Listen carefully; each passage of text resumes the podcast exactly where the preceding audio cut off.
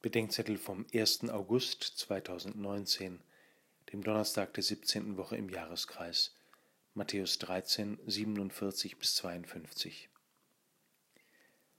Nach dem bedrohlichen Ende der Gleichniserzählungen in Matthäus 13 bekommt Jesus auf seine Frage eine lapidare Antwort. Für mein Empfinden zu lapidar. Habt ihr das alles verstanden? Sie antworteten Ja. Keine Rückfrage keine Erklärungen. Aber gut, vielleicht haben die Jünger damals wirklich verstanden, worum es Jesus geht. Heute dagegen haben wir ein grundlegendes Verständnisproblem. Entweder weil eine Glaubensaussage unverständlich und gar nicht erklärbar ist, oder weil sie bloß unverstanden ist und nicht erklärt wird. Unverständliches mag man abschaffen, aber bloß Unverstandenes muss erklärt und verständlich gemacht werden wenn es verständige Christen geben soll.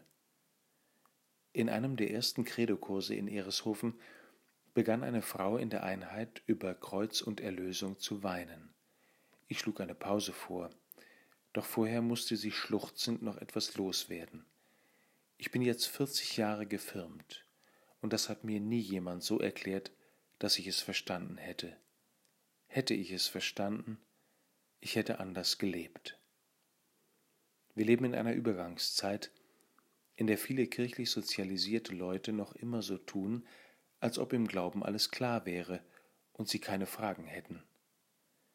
Bevor wir uns all dessen entledigen, was wir für unverständlich halten, obwohl es nur unverstanden ist und sich noch keiner fand, der es uns verständlich gemacht hätte, sollten wir alles dafür tun, einander den Glauben der Kirche verstehen zu helfen.